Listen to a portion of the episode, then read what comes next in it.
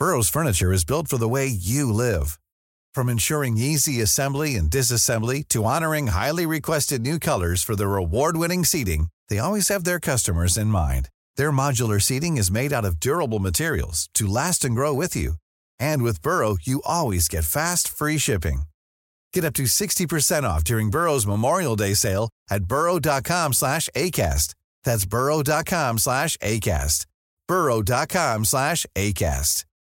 One size fits all seems like a good idea for clothes until you try them on. Same goes for healthcare. That's why United Healthcare offers flexible, budget friendly coverage for medical, vision, dental, and more. Learn more at uh1.com.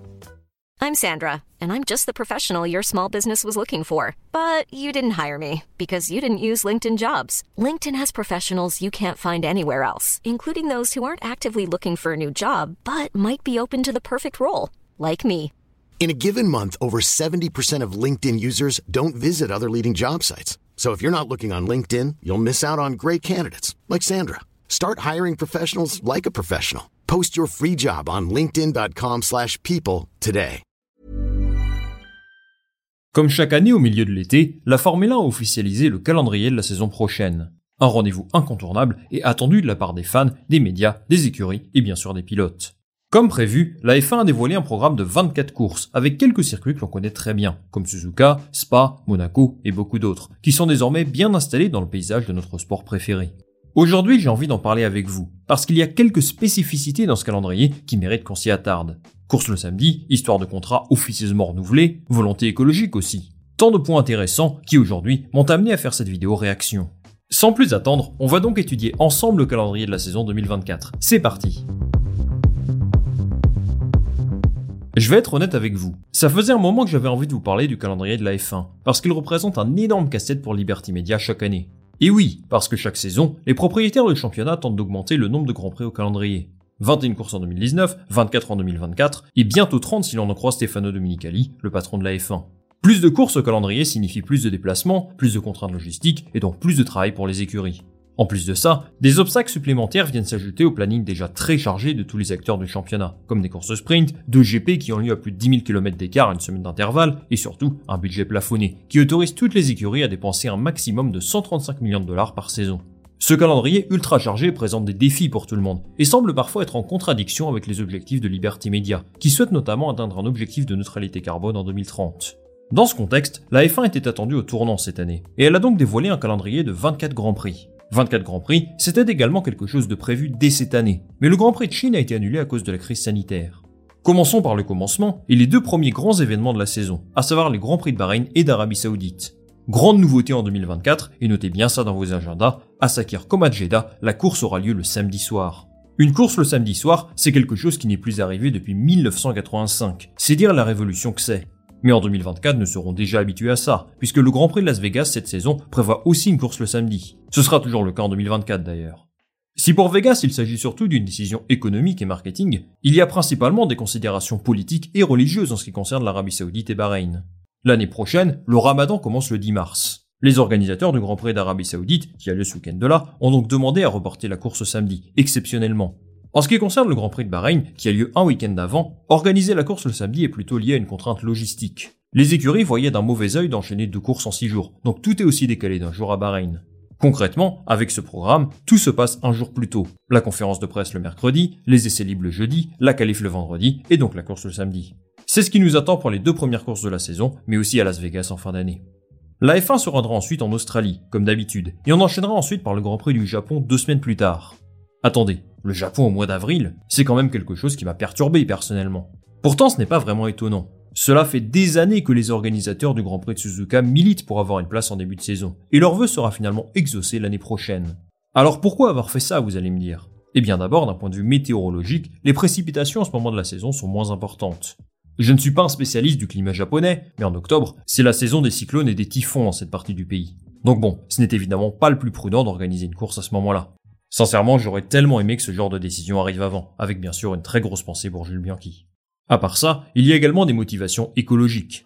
Trois courses d'affilée auront lieu dans la région Asie-Océanie en un mois, et ça a plus de sens bien sûr. La Formule 1 souhaite régionaliser son calendrier au maximum, c'est-à-dire avoir une succession de grands prix qui se produisent dans des zones géographiques rapprochées. En plus du Japon et de l'Australie, c'est la Chine qui complète ce trio de course en mars-avril. Et oui, on devrait enfin revoir le circuit international de Shanghai sur nos écrans la saison prochaine. Ce serait une première depuis 2019, il va sans dire que les spectateurs chinois n'attendent que ça. D'autant plus que cette fois-ci, ils ont un pilote qui les représente, en la personne de Guan Yu Zhao. Le pilote chinois est en fin de contrat cette saison, et nul doute que décrocher une prolongation est un objectif pour lui. Avoir un Grand Prix national qui se dispute dans quelques mois est certainement une motivation supplémentaire. Tout de même, la situation de cette course demeure assez précaire. Depuis 2020, la FIA annule ce Grand Prix chaque saison, et il y a évidemment des doutes quant à la tenue de cet événement cette année encore. Mais je pense qu'on en saura plus au début de l'année prochaine, en tout cas je croise les doigts pour qu'il ait lieu à nouveau. Après la Chine, on retrouvera le Grand Prix de Miami au début du mois de mai, comme cette année. Pour être honnête avec vous, je trouve qu'il fait un peu tâche dans le calendrier. Il est là, quoi, entre une manche asiatique et une manche européenne. Il y a deux semaines d'intervalle entre la course précédente et la suivante. Je pense que c'est le point de discorde du calendrier. J'ai vu que certains d'entre vous regrettent que le Canada et Miami n'aient pas lieu à peu près au même moment. C'est vrai que le Grand Prix du Canada lui aussi se retrouve coincé entre Monaco et Barcelone. C'est un petit peu bizarre quand même. Après voilà, vous le savez aussi bien que moi, il y a des considérations politiques, météorologiques, sportives, légales, commerciales aussi, qui font que ce n'était pas possible d'avoir Miami et le Canada à un autre endroit du calendrier. Montréal mis à part, on aura un enchaînement de 10 courses européennes entre le 19 mai et le 15 septembre, avec des classiques comme Imola, Silverstone ou encore Spa. Ce sera l'occasion d'avoir le premier triple d'or de l'année, puisque les pilotes se rendront successivement à Barcelone, à Silverstone et à Spielberg, en Autriche. Spa sera le dernier Grand Prix avant la pause estivale, et la Formule 1 recommencera à Zandvoort fin août, comme cette année.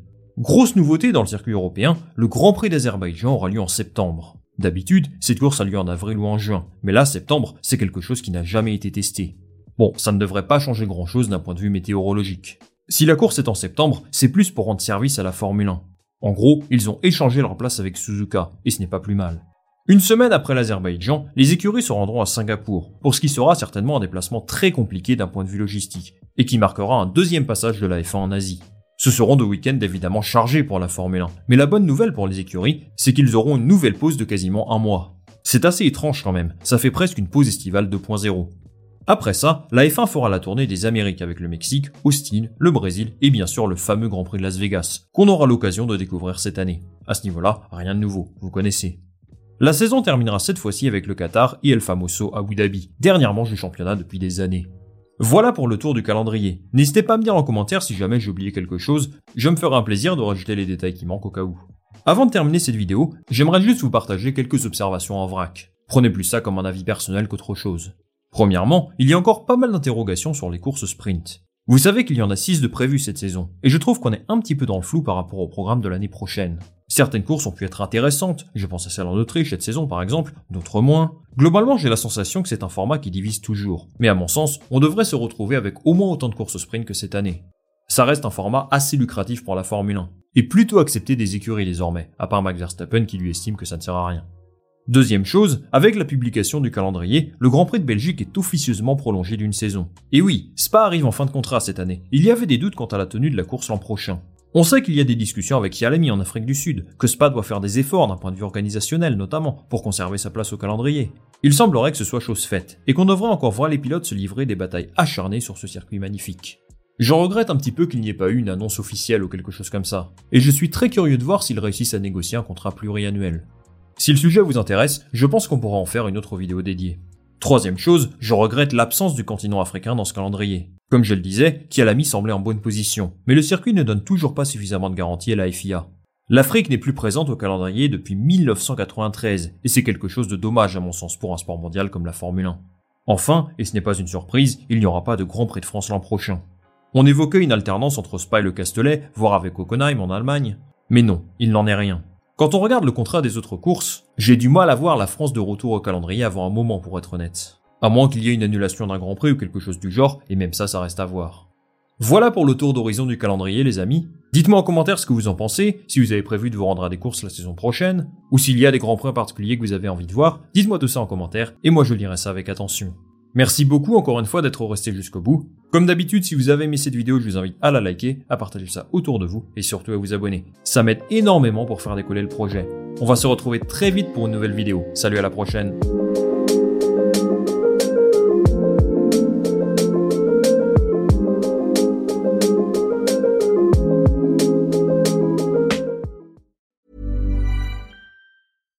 Hi, I'm Daniel, founder of Pretty Litter. Cats and cat owners deserve better than any old fashioned litter. That's why I teamed up with scientists and veterinarians to create Pretty Litter. Its innovative crystal formula has superior odor control and weighs up to 80% less than clay litter.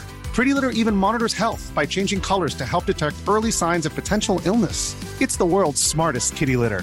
Go to prettylitter.com and use code ACAST for 20% off your first order and a free cat toy. Terms and conditions apply. See site for details.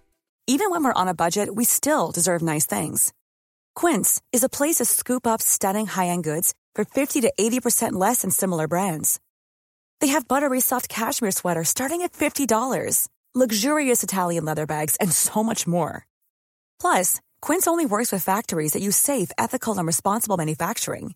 Get the high-end goods you'll love without the high price tag with Quince. Go to quince.com slash style for free shipping and 365-day returns.